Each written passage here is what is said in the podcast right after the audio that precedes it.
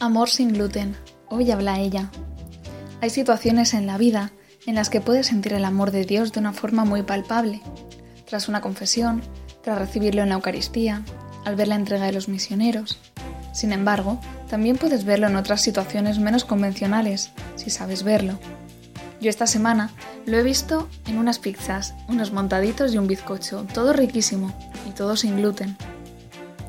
Como ya he dicho en alguna que otra entrada, el Señor se sirve de pequeños detalles cotidianos para demostrarnos su amor, y lo hace también a través de personas concretas que con su trabajo silencioso y pequeños actos muestran el rostro de Dios.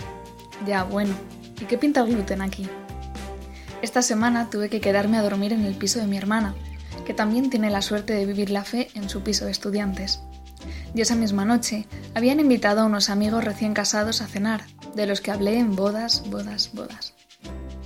Pues bien, cuando llegué por la tarde, la cocina era un festival de ingredientes, recipientes y cacharros, y el horno no daba para más. Les estaban preparando la cena.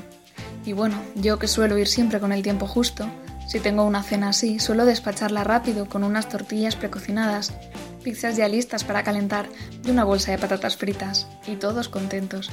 Pero en este caso, no podía ser así por la intolerancia al gluten de los invitados.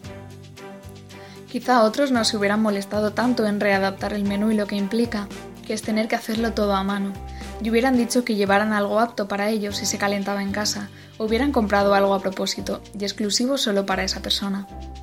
Que es estupendo y que quizá yo hubiera hecho. Sin embargo, ellas dedicaron toda la tarde a pensar, a preparar y a cuidar esa cena con mucho amor.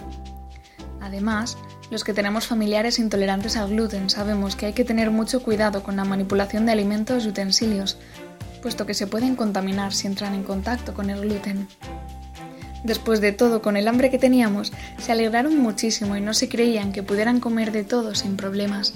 Decían que hacía mucho tiempo que eso no les pasaba, que siempre tenían restricciones.